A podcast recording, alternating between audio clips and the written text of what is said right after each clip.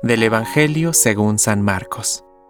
En esos días, volvió a reunirse una gran multitud, y como no tenían qué comer, Jesús llamó a sus discípulos y les dijo, Me da pena esta multitud, porque hace tres días que están conmigo y no tienen qué comer.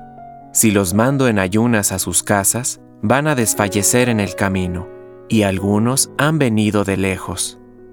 Los discípulos le preguntaron, ¿Cómo se podría conseguir pan en este lugar desierto para darles de comer?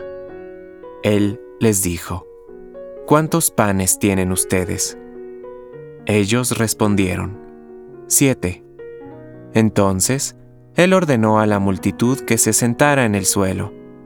Después, tomó los siete panes, dio gracias, los partió y los fue entregando a sus discípulos para que los distribuyeran.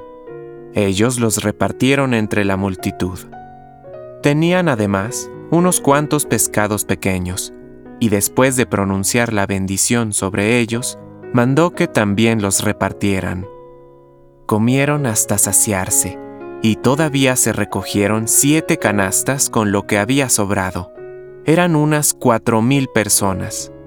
Luego Jesús los despidió.